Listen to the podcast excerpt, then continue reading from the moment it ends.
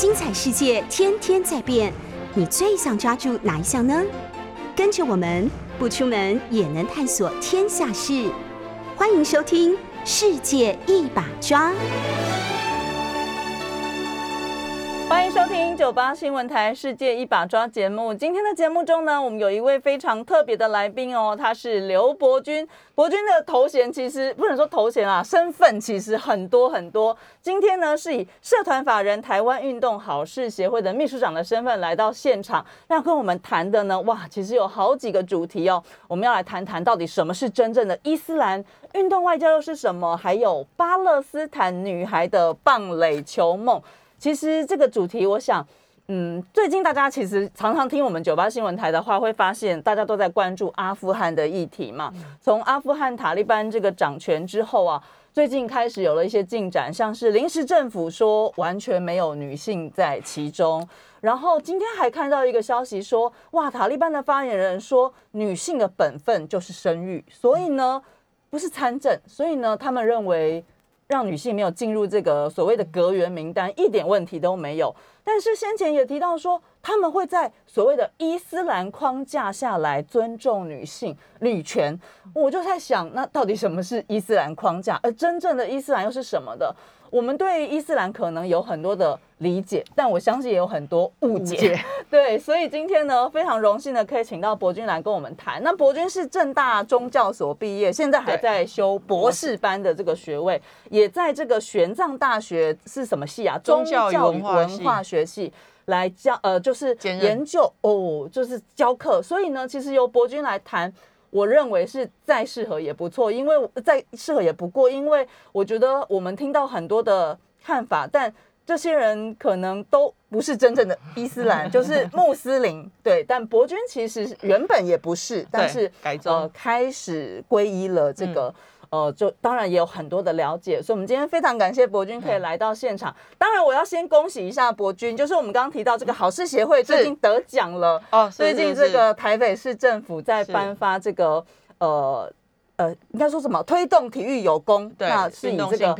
运动性平对推动运动性平，所以呢，这个我们恭喜运动好事协会对，那也欢迎朋友们呢透过 YouTube 聊天室来一起加入我们。如果呢大家觉得我们今天的内容你觉得哇收获蛮多的，蛮喜欢的，也觉得有点意思的话，欢迎大家帮我们把链接分享出去，让更多的人来了解。那开场白讲了那么多，后面的时间当然就是要留给博君啦。是我们刚刚有提到这个阿富汗塔利班呢，然后有讲到说，过去他们在执政的时候就禁止女性来是就学啊、工作什么的。呃，到底伊斯兰是一个什么样的宗教？我我看到一些资料里面，其实过去我们可能会认为说，就是一个歧视女性的宗教，或者是说。讲的更那个一点，就是大家听到可能伊斯兰就说啊，恐怖分子是吗？嗯，到底这个 这个这个是怎么样？可以请佛君来告诉我们。我一从我从小对宗教就蛮有兴趣的，对，然后接触各种宗教，因为我也想要找我人生的答案，为什么我会这样，然后为什么会看到这些。那所以呃，伊斯兰我曾经在接近大学的时候，我去逛那个国际书展，然后那时候呃就找到有古兰经。就是有一个摊位，然后他们有，然后我就问他说这个怎么买这样子，然后对方是应该是科威特人，是对，然后他就跟我说这个送给你，就是哦，直接送，对对，他说你看你可以看得懂英文吗？我说我看得很慢，他说那那我这个有一个英阿对照，我送给你，然后我就说我不要，因为哎呦，我觉得就是你们恐怖分子啊，我说。我我不想跟你有什么关系，所以我用跟你用买的，所以我们银货两讫，就是我没有欠你这样子，没错。然后真的蛮没礼貌的，但是我那时候的观念就是我不想要欠你们，嗯，对，那。那时候他也他很和善，接受你的礼物，对对对。然后他很是有所企图，是不是？他很和善哦，他很有礼貌，他说没有问题。然后我就口袋里面就刚好钞，那我们那个年代还五十块的钞票的时候，那个年代，那个年代五十元还是还是钞票的时候，我就哎，那我那就这样子交换这样子。然后他就他也收下来哦，然后他就跟我说，我希望有一天这个你认识伊斯兰，然后可以成为穆斯林。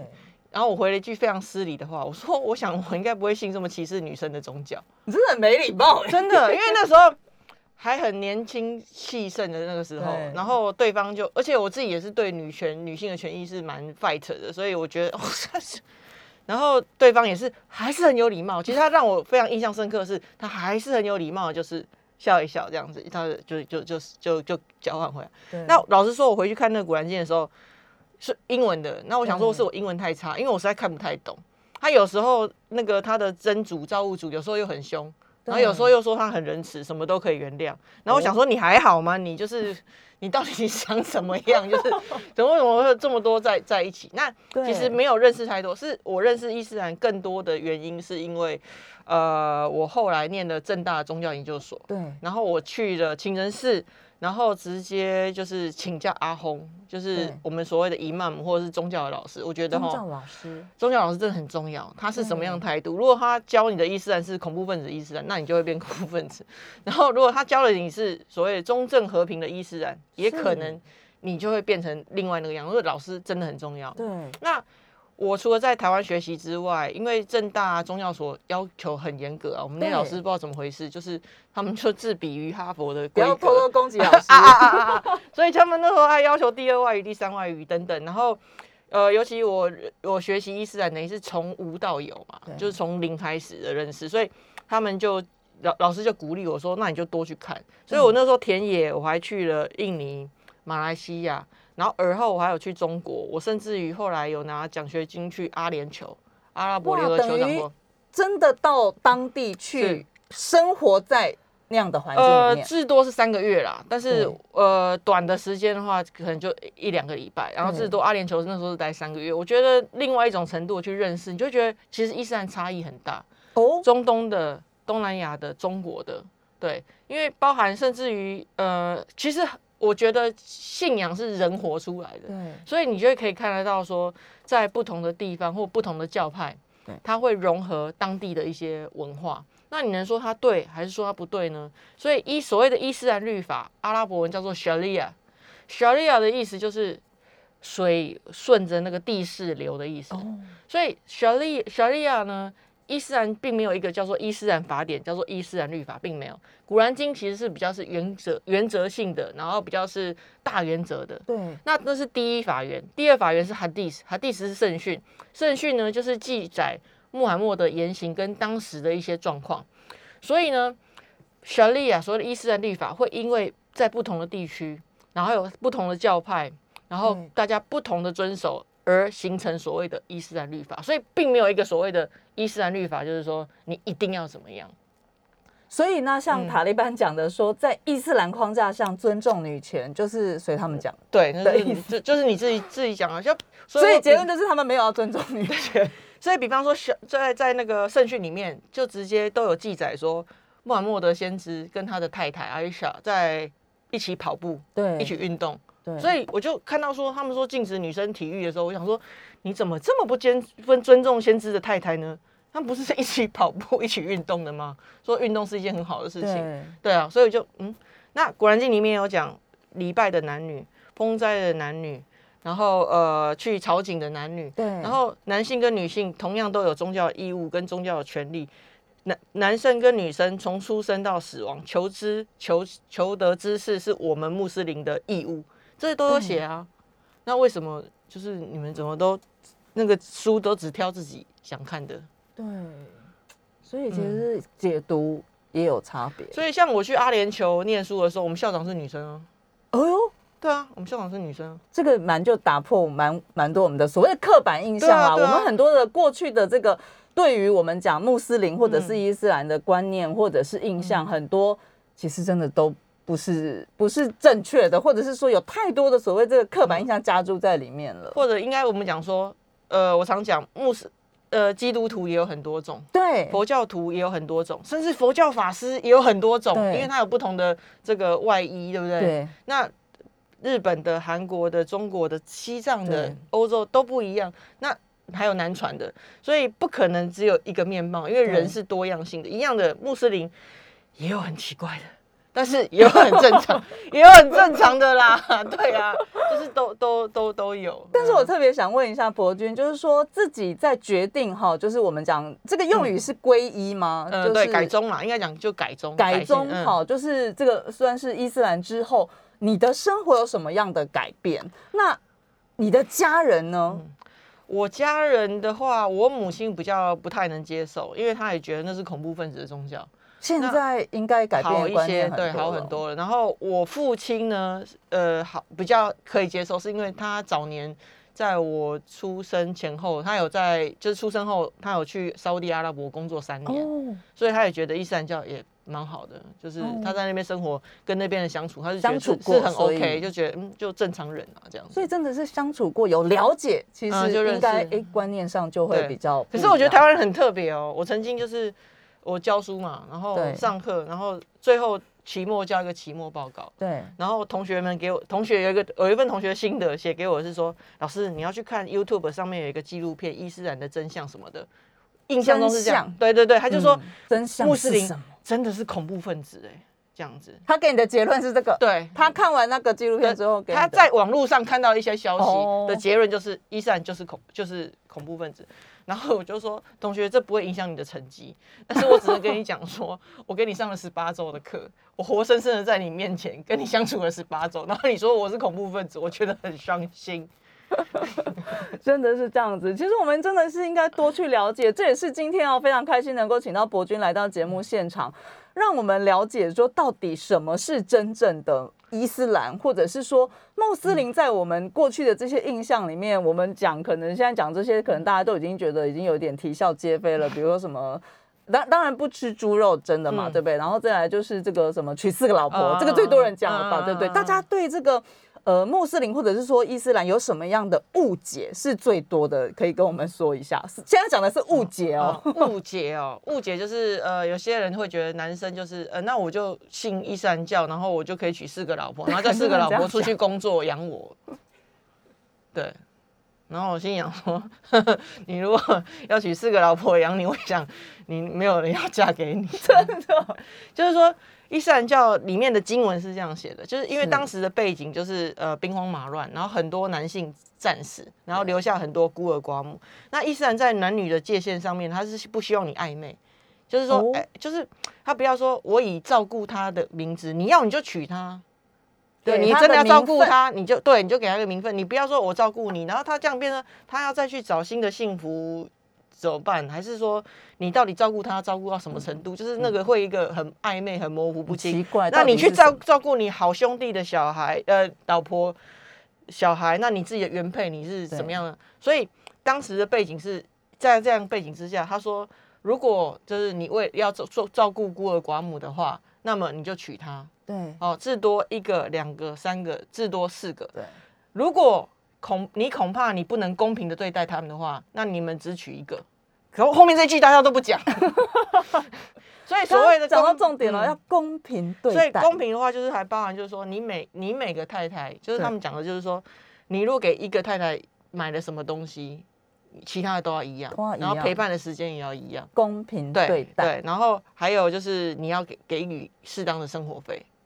就是都是要公平，你买一个戒指给他，不是娶老婆来叫他养你的，当然当然不可能啊！所以他的他的立法精神是想要解决某种程度的社会问题，而且如果你娶了她，然后她有带她的孩子，她的孩子不但不不跟你改姓，但是他未来的分财产要跟你儿子跟你孩子分一样多。哎，我们有点好奇耶，像你刚刚说你在学校教十八堂课，当然学生啊不是十八呃一十八周嘛，对，十八周的课了哈十。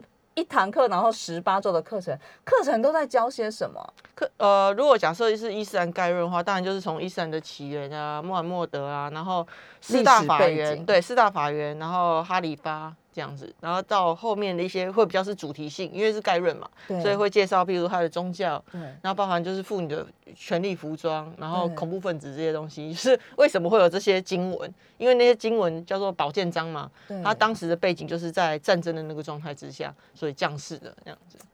刚刚讲到这个妇女的权利跟服装哦，这个部分可不可以也帮我们来给我们的听众一些概念？OK，那个原本在古兰经里面。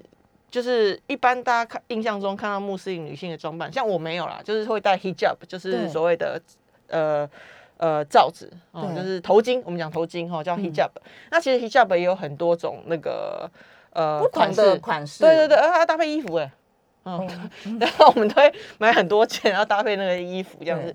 那在《古兰经》原本里面说到，就是说女性就是降低视线，就是你不要很呃，台湾叫摇摆吧，就是不要很张扬，就是降低点视线，然后呢遮住你的低调一点，对对，然后遮住你的那个呃遮住你胸部哦，就是那种不要那个曲线外露，以免危险。因为在当时的那个时空背景之下，其实女生是没有生命权、财产权，所以很容易被侵犯，而且也没有所谓的警察，他们是靠部落去维持那个秩序的，所以。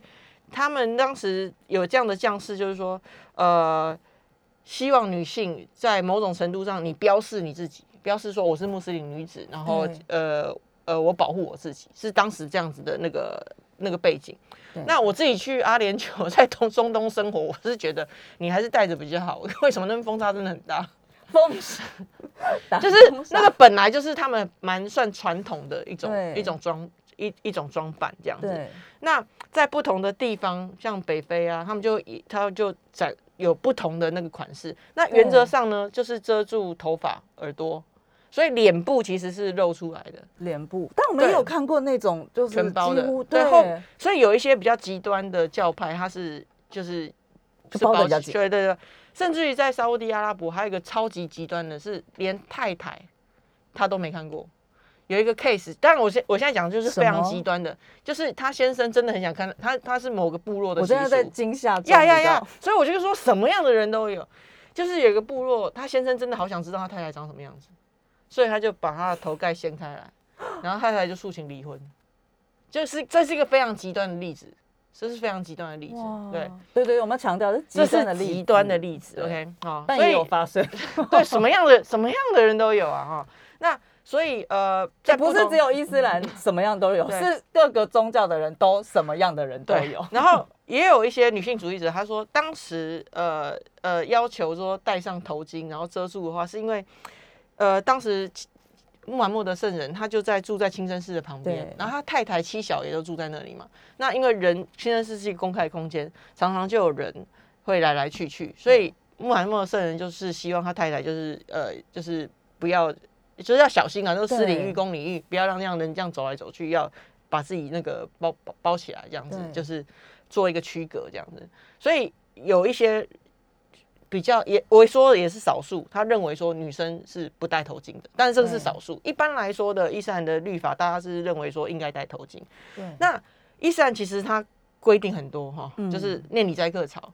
那原则上呢，当然宗教上会希望你的遵守，但是。古兰经里面也一再强调，宗教是自由的，宗教没有压迫，宗教是呃使你容易的。所以一般来说，在穆斯林当中，我们也不会讲说，呃，你怎么没有戴头巾？呃，你怎么这样？基本上是人跟神的关系。我们会鼓励说，你尽量做到，比方说做礼拜、五番拜，对。然后譬如说封斋，对，封斋就是斋戒月的时候，白天的时候不吃跟不喝水。有些人做得到，有些人做不到。当然我们不会做说做不到，就是你死一死还是这样，不会。我们就是加油加油，就是努力看看哦，类似这样子。然后或者说，哎，你一个月你就试试看，先练习一天试试看，就是大家用那种鼓励的那种方式，对，念礼斋课草，就是说他。然后包含像草景，草景的话，比方说像在卖家，像这两年就是因为疫情的关系，就不能开开嘛。那其实宗教上有很多变通的方式，比方说他你可以请人代草，就是请当地人，通常是留学生，你给他一笔费用，就是一本基本的旅费，然后你说那你帮我做，也有这种的。对，所以就是说他有其实他有弹性的，这个蛮酷。对对对，他有些是年纪大了。我真的舟车劳顿，我做做，那但是他的内心是想要到圣地去，对，所以他就有一个像这种变通的方式。所以其实伊斯兰他可以很自由包容，但是他也可以很极端，就是端看你是。所以我们在念伊斯兰的时候，有时候像同学一定会跟老师讲一件事情，就是哎，这个哈蒂斯就是圣训里面很错乱哎，一样问一件事情，就大家在找茬，就对了，对，就是一样问一件事情，圣训会有不同的讲法。那说，哎，你们先生，你们可不可以统一一下？没有统一，因为他要的就是说，我所有的学者，他就是把它传承下来，然后并成，并成之后，你有脑子，真主给你脑子，你自己去判断，你自己决定，对，你决定你要怎么样去认定它，对，所以我觉得后来我就觉得，哎，这是一个蛮有趣的种信仰啊。就是老实说，以前我们在讲到宗教或者是讲到伊斯兰、穆斯林的时候，我总觉得很严肃。可是每次跟只要跟博君聊，我就会觉得说，他就真的很生活化，或者是说博君用一种很生活化的方式哦去理解他。跟实践它吧，我只能这样说。那呃，今天来到我们现场的呢是社团法人台湾运动好事协会的秘书长刘伯君。那伯君呢，其实大家认识他应该有很多不同的角色。我相信有的朋友可能是他的粉丝。我们在聊天室里面有朋友说，哇，看过你的书之后，我再也没有到处跑公庙了。那有人说，伯君今天很美哦，伯君今天真的比较靓丽耶，就是，但他其实今天很早就起来开会了。那另外呢，就是。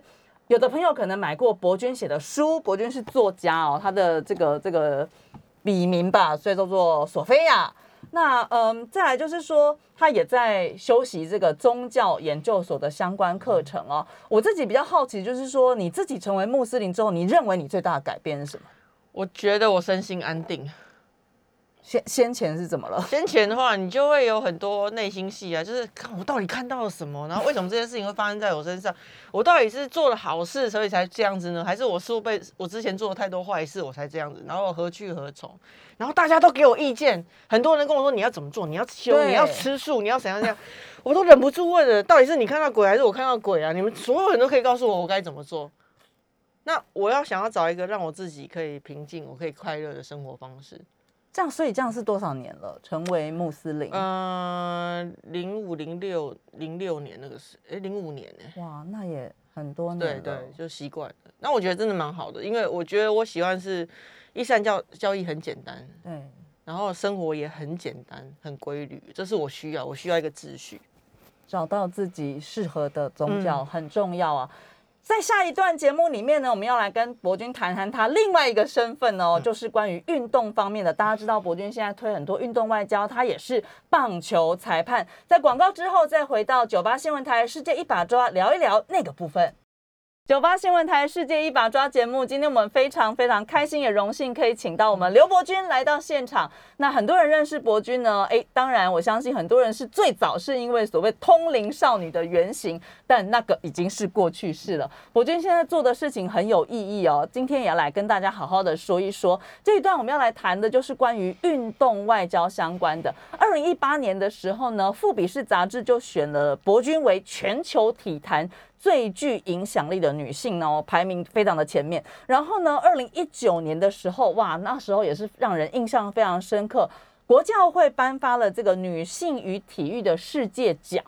博君是得主，然后呢，当时他在非常连家人都要瞒着的情况下，哎，现在妈妈应该已经释怀了吧？到联合国去领奖，那当然大家知道，我们台湾人要进联合国没有那么容易的吧？是不是？但是伯君不但是去，他不是去参观的，他是去领奖的。那现在这个讲座还是放在这个。名人堂还在展示嘛？我觉得那是属于台湾的，所以真的很棒，真的很棒。大家有空也可以去看一看哦。那刚好，因为现在东京奥运帕运也才结束不久，现在呢，我我想很多的朋友们对于这个体育哦，经过这次东京奥运跟帕运，我觉得感觉上好像跟过去的认知有另外一层不一样认知，我觉得也是蛮好的事情哦。嗯，所以过去我们可能会认为这些奥运帕运是竞技。嗯，我们会觉得说就是拼个金牌，嗯，但是现在大家除了金牌之外，好像有很多这个超越胜负以外的价值跟感动是重要的。那博君也在做很多，就是关于这一方面的推广也好，我我自己认为这是非常的了不起的事情。今天也透过我们节目中啊，来请博君谈一谈，特别是关于运动外交。其实我觉得博连博君就是出国去，呃。领奖这件事情，其实就是让所谓的世界看到台湾，而且是透过，呃，因为博君是这个呃棒球裁判的身份，然后在这个领域做了很多很多的好事哈，所以博君可不可以来跟我们谈一谈，你心目中的运动外交是什么？那你现在怎么在做这些事？嗯，运动外交听起来是感觉是好像有点大，但是我觉得所谓外交，简单来讲就是交朋友。那运动外交最简单的说，就是用运动来交朋友，因为运动是一件开心的事情，是开心的事。然后你知道，你知道，就想你在学生时代、孩提时代，你跟大家一起去运动、玩球的时候，很快你不会去分。分彼此，然后甚至于你不同的不同的语言也可以一起一起玩的很开心对，不用不用讲话要懂。对，然后运动本身就是一件开心的事情，所以我觉得呃，用运动来交朋友是一件很棒的事情。然后所以呃，像这些体育的赛事，我们这些选手不只是台湾的选手带给我们感动，你看，我觉得像这次网友讲的那种，我都很感动，大家也会一色浓。也会其他其他国家的运动员，泰国其他的对，然后也为其他的运动员，我们为他们鼓掌。对对，那所以我觉得这个东西真的是超越我们那个界限，对，超越人。所以为什么为什么不去做？哎，嗯，但是要怎么做并不容易，特别是说我我们的这个外交特殊的一个途径，对，所以其实要做并不容易啊。但是博君觉得可以怎么做？其实我这个比较算是从这个外美国这边学来的啦，就因为美国他们有一些方案。博君之前有到美国去算是受训吗？对对对，就是有个国美国国务院的 GSMP 呃全球运动导师计划，他们等于是全世界找一些女性有潜力的领导者女性，然后到美国去受训，然后认识他们的这些呃运动组织怎么去营运的，然后最重要的是他帮你介绍很多人脉。跟资源，然后告诉你，哎，这个国际的这些活动怎么去运作的，然后鼓励我们回自己的国家之后再继续去去做，等于是我觉得是比较是 dream big 吧。就比方说，我原本就是觉得我喜欢当我喜欢棒球，所以我就好好当我的裁判，当我的翻译这样就好了。对，那他们就说，哎，其实你可以做更多，比方说你可以去鼓励更多的女性来参与，或等等。那我觉得那个活动让我就是获益良多，我觉得。没错，就是我受了这么多帮助，那我希望我也可以帮助其他人。他是上很多课还是怎么样的一个活动的形式？前面一周的话比较是上课，那我到底前面一周所以到底有多久？呃，我总共是去五周，五个好长的时间，而且我还有先去中国上中国先去上呃看冰球，因为我去冰棍冰上曲棍球那边的实习，所以我说我没看过，所以他就那你先去上海看，对，然后我再去美国，那我们先去华府。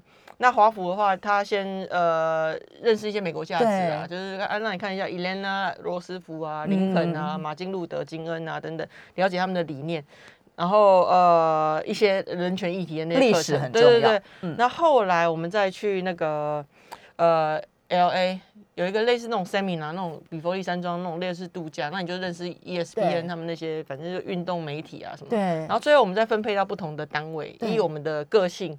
然后帮我们分配个性哦，对对，个性跟运动项目，然后去不同的那个单位实习。哦，我配到的 NHL 带着我的就是一个副主席哦，Susan Coy 一个女士。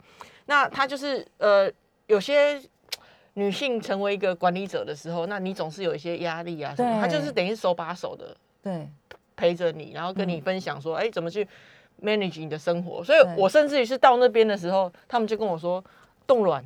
就是他跟我聊人生的规划，他就说：“哎，那你就先先冻卵，看你要真的。”他说：“你要在美国做，他们也愿意帮忙或者什么的。”我说：“嗯，我说我好像，但你的人生好特别。”对，我想说到了美国去受训，然后人家跟你说你要先冻卵，或者是直接直接就这边就可以先做人工的受孕。我就说，我想我父母应该没有打算我出来受个训回去再带一个小孩吧。对对对，但是太有趣。对，所以他们就是这样子跟你谈。就是等于是真的手把手带着你，真的是很一个很生活，很真的是很亲密，就像家人一般的感觉。对，然后然后呃，在当中我们还真的是很扎实，每天 秘书就帮我们安排两到三个甚至四个会议或者是访谈。对，那会议就是你跟他们的高管，不管是什么赛务的啊、行销的啊、公益的，然后就跟他一起去开会。对，然后看他们是怎么的那个运作方式。对对，然后最后呃啊也会安排一些媒体的访谈。那你就是练习怎么去做。那还有一些官方行程，就是比方说你就要去国务院，反正他就是让你去做一些很很神奇的那些体验，这样巴拉巴拉巴拉。那呃，最后再到那个呃，对国务院再用网络，然后做一个发展发表你的 action plan，就是你未来要做什么。所以我觉得真的是很扎实，在那边他等于是协助我厘清说我的。信念是什么？我价值是什么？然后未来我要我我我可以做什么？那我觉得这个对我帮助非常的大。对，接下来就是博君这几年在从事的工作，我相信都受到这个计划影响蛮深的。但是其实这个源头也是因为棒球裁判哦。对对对对对。因为博君是台湾第一个可以说是被认证的这个女生的棒球裁判哦。那我一直在想哦，就说前面没有人做过的事情哦，通常都会真的比较困难，没有没有这个所谓的 role model 可以去学习，或者是说没有一个前人铺好的路，我就照这个路子去走。可不可以跟我们谈一谈，就是真的一个女生在台湾，以您当时来说，就是想要成为一个棒球裁判，这个到底有多难呢？哦，我觉得因为喜欢 叹一口气，我觉得喜欢因为喜欢棒球，所以其实其实，在场上是很快乐的。球场上执法的时候，我是很快乐，在那边跑跳很快乐。但是应付其他东西就会很辛苦。就比方说，你要找到适当的护具，找到这个女用的护挡。对，因为因为我们要看主审要像那个捕手一样穿护挡，你不能爱棒球爱到绝子绝孙嘛，对不对？然后还有就是上厕所换装备，实际的哦。像一般开始，我们一开始 C 级一开始的时候，不可能去天母啊新庄。一定是河滨开始，就是最最基本的那些球场，那就是流动厕所。那女生你怎么去换装？所以我通常去执法之前，就要穿长袖的衣服跟裤子，就是那种束身的，因为方便后面要换衣服用的。对对，然后你有常常就要就跟我们以前小时候会把什么体育裤穿先穿在里面，里面意思是一样的嘛？对对。所以，呃，但我后来也是很幸运，就是坚持下来之后，很幸运，就是遇到纽约洋基队赞助我第一套 主审装备，因为他们看到我的困难，他就说这个我们赞助你，要包含女用的护挡，对，然后后来就是 All Star 的那个陈陈先邦董事长的赞助，所以才一路就是坚持这样走下来。大家有没有发现，刚刚博君在讲到洋基队的时候？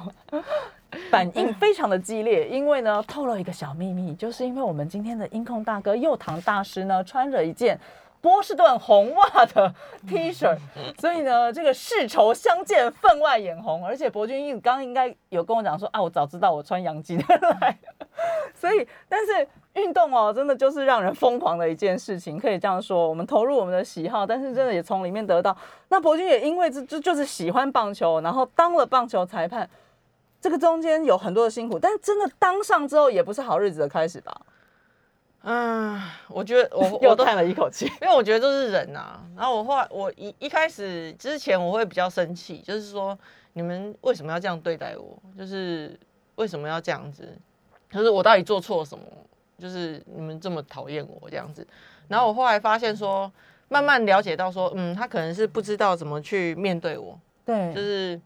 不知道怎么跟我相处啊，或者是说，老实说，我必须讲，就是我后来也因为女性的关系，我获得一些赞助，我甚至获得机会，甚至因为国际棒垒球总会在推性品嘛，对，所以我就有机会成为国很快的成为国际裁判。我知道很多很努力的男性，而且执法比我还优秀的男性，还没有这个机会成为国际裁判。一方面竞争也很多，对不对？对对对，各方面的相对多，所以。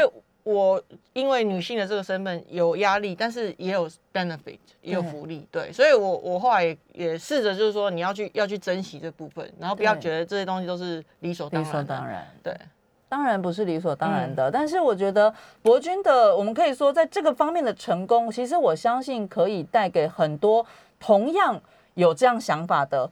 也想要投入棒球运动，不见得是裁判哦，就是想，而且也不见得是棒球，对对，就是说我就是想要，也想要投入运动，但过去可能没有这样的机会，或者是整个环境，我觉得环境其实蛮重要的。如果说我们在没有这样的环境给他，可能在很多人一开始这个连念头可能在萌生之前，都都已经被先压抑住了，这个是蛮，我自己觉得是蛮可惜的，因为事实上。呃，在运动的世界里面，我认为大家真的应该是有相对平等的权利的。今天我们在节目中邀请到的呢，是我们这个好事协会的秘书长刘伯君。当然，呃，从访问到现在，大家已经知道伯君的身份其实非常的多重哦。现在呢，其实嗯，当然还没刚说还没开学，所以呢，学生身份暂时还没有，还有老师的身份暂时哎搁一下，因为。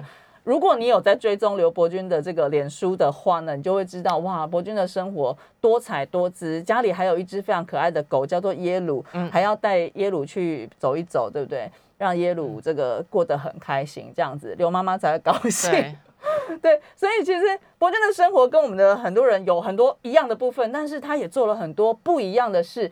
广告之后回来，我们就要请博君来谈一谈最近他在推的一件，我认为哇，真的是我真的没有想过，有一天我们也有能力可以一起来帮巴勒斯坦的女孩们圆他们的棒垒球梦，到底是怎么一回事呢？广告之后，我们再请刘伯君来好好的跟我们说一说。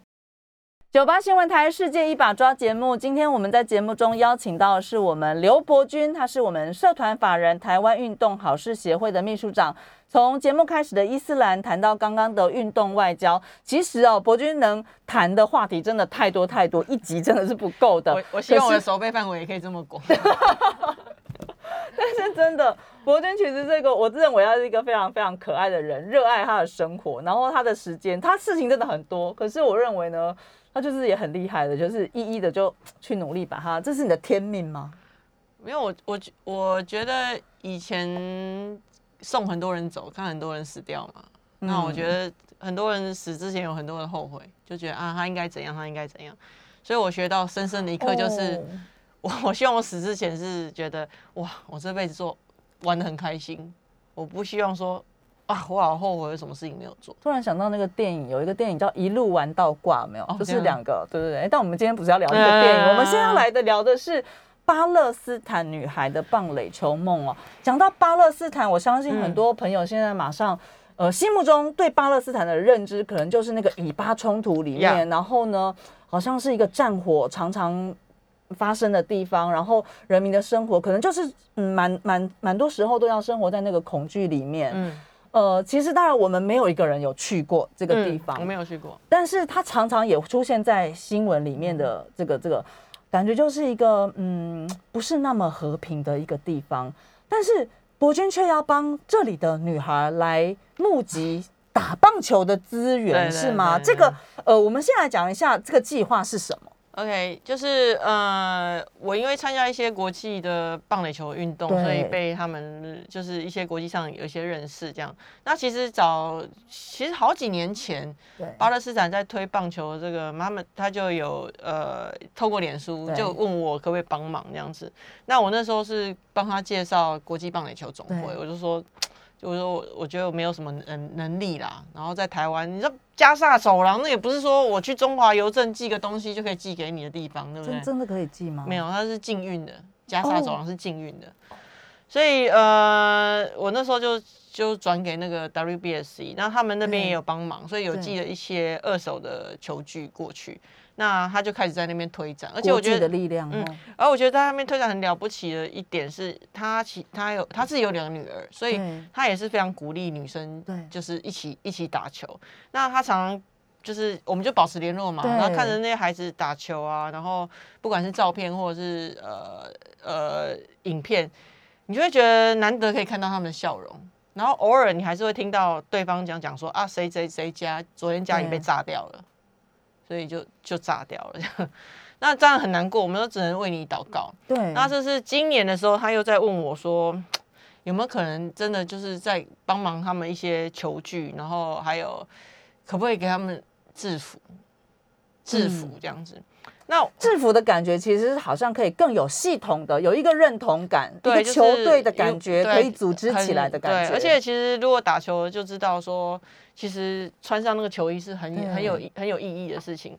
我想到说，我曾经有一年去当翻译，在去美国，对，然后在密西根，那棒球比赛的 LLB 世界世界少棒的那个青少棒赛，然后呃，反正在那边跟他们聊的时候，我就说，哦，我小时候的梦想也是，就是就是是为中华队拿到世界冠军啊，然后那个穿上球衣这样当国手，感觉好荣誉哦。然后后来。后来就有不知名的人，就隔天他就拿了大会啊，就拿了一整箱一个大盒子给我，里面就是全套中华队 Asia Pacific 代表队的衣服、外套。你只是不经意的聊到，对，我们在那聊小时候的梦想。对，然后袜子吧吧吧，他说整套给我，我就说是谁捐的？他说捐的人不想让你知道，他只是希望你有很快乐的回忆。哦，然后是无名氏的概念。后来我们做一件好事，那我们后来中华队也拿到世界冠军。对，那最后不是都会颁奖吗？挂那个奖牌，然后我就翻译嘛，哎，谁谁谁上去，谁谁谁，突然听到我的名字，他们也颁了一个金牌给我。嗯哦，我现在鸡皮疙瘩起来，好感动。然后我就跟想象那个场景跟画面。那我就跟着中华队一起拿着我们的国旗，然后绕场，然后跟观众击掌。虽然我已经超龄很多很多，然后也不是我拿到金牌，但是他们说我希望你有很美丽的回忆。那感觉好温馨哦。那一件制服我到现在都还挂在我的墙头、床床头那边。然后对我来说，我就觉得不管我遭遇什么困难，我看那件制服，我就知道有人无条件的爱我跟支持着我。我觉得这世界很美丽。对，很美，绝对不是 always 有那些坏人，就是有，但是大部分人都是这么的良善。所以，呃，我后来想到说，人家不认识的人都愿意这样帮助我，然后我我我还在那边一天到晚在那边讲说，我没能力帮你，我没能力帮你。后来我就跟同事们聊一聊，对，头洗下去了，我们能做多少做多少，我们帮孩子摸摸看。但老实说，这是一个很大的决定，对不对？就如同刚刚博君讲到说，哎，如果你我们今天要去邮局寄东西，我说我他是我朋友，我想要寄给他，但是他禁运。那如果说我们今天开始，第一个当然需要经费嘛，买东西需要钱。对。那除了说呃努力把钱筹齐之外，我相信有很多的问题需要去解决。这不是一个说哦，我们一股热情说是啊，结果钱就算募到了，当然现在还要努力募钱了哈。对。那如果送不过去怎么办？目前我们有几个方案啦，就是包含我去美国受训的时候，我同同学就是巴勒斯坦人哦，他是巴勒斯坦记者，所以刚刚讲运动交朋友，呀呀呀，所以他那边是有建议从约旦或是埃及那边过去，然后联合国那边的 NGO 也有愿意帮忙，对，然后美国国务院这边他们也是说，如果真的有需要的话，对。就是可以试试看这样子，所以目前就是有几个管道，我们到时候看哪一个东西最安全，哪一个管道是最安全、最迅速、最便宜的。所以等于一方面开始募集相关的资源，一方面同时在等于等于试图解决这些行政作业的问题就对了。但这个呃，我我只能说就是这这算是一个发愿吧，好大的一个梦想哦，就是哇，可是。换个角度来说，我们在台湾，我们可能要去买相关的东西，非常的方便。是，呃，我们甚至哪一个小孩子想要有了这个，我们可能哎觉得也不是什么大钱，我们就花一笔钱，哎让他觉得很开心啊，看到这个笑容很开心，或者是作为长辈，可能也觉得说，嗯，让小孩子有一个梦想很棒。但是大家可以想象吗？在巴勒斯坦的女孩们，嗯，其实男孩可能都很难，但是女孩们可能更难哦，就是他们想要。只是想要打棒垒球，但是可能必须要很多人的爱、很多人的支持来来才能做到。其实刚刚博君在讲的时候，我自己是非常非常感动。我觉得这个就是我们也常听到，就是用生命影响生命吧，是不是？就是呃，当有人让你有了这样子很美好的感受的时候，你会觉得，如果我有这样的能力，我可以把这份爱或者是这个能力也散发出去，那真的是很棒哎。嗯。目前为止，这个计划进行的如何了？目前我们大概募到三成的经费，怎么？大概多久之前开始募的？大概一个月吧，大概一个月左右。哦，那还需要很多朋友的 支持。对，希望大家就是都参与一些些啊。嗯。但我认真说，当你决定要做这件事，是没有压力吗？你再怎么说给 公众人物。也，然后我觉得真的就印象拉了，就是我们能做多少算多少。印象拉这个说真的也常听到，对不对？穆斯林在讲，在节目中也教我们一下，这个是什么意思啊？这个穆斯林常讲印象拉就托靠主啊，就比方说人其实是很渺小的，我们能做的事情是很少的。那做什么事情就是怎样尽人事听天命的意思吧。所以印象拉就是托靠主，就是说我们尽了我们的能力，然后最后结果怎么样，我们就是就是接受它这样。其实是我觉得这是一个蛮好的生活哲学。我自 己在一些国际场合跟一些这个当然中东那边的朋友，他们也常常对话中对，就时不时就冒出来一句“英小啊”这样子，我就觉得哎蛮有意思的。今天我们在节目中非常开心的请到刘伯君来跟我们谈哇，我们其实谈的话题很多。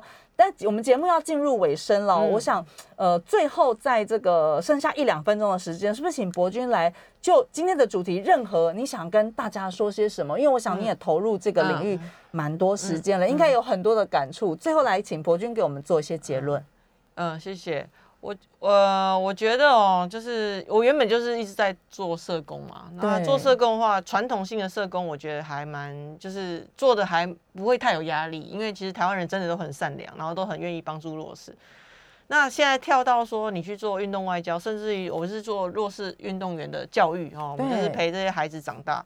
这种部分的话，你就是说觉得这些孩子也不是没饭吃，然后也不是没有书读，但是教育真的很重要吗？这种问号性的这种，或者是我们做一些政策倡议，对，那。所以，我当时要来做协会推动这些事情的时候，我有很大的，就是也是会有压力，就会觉得说，我根本跳出自己舒适圈的那种感觉，真的是，啊而且你明明就很忙。可是我后来想说，我已经相，我已经相较是有资源的人，跟有声量，然后这么多人的信任跟帮助，如果我不做，那谁来做？对，所以就是秉持不要有后悔，然后的这个心情，所以就觉得。我们来挑战看看，试试看。其实我自己一直觉得说，就是宗教这件事影响博君很大，嗯，然后棒球这件事也影响博君很大，在运动场上学到的很多的精神也好，智慧也好，其实我觉得带给博君很多很多的正面能量。当然现在疫情期间，所以呃，我们很多的活动可能也暂停或什么，但是透过不管线上的方式，或者是哎，透过今天收听广播广播，希望大家呢也能从中得到一些对很多事情新的观念跟新的理解。再次感谢博。君来到我们节目的现场。那如果听众朋友喜欢我们的节目内容的话，也欢迎帮我们把这个连接分享出去。有机会再请博君来到现场，我们下次见喽，拜拜，拜拜。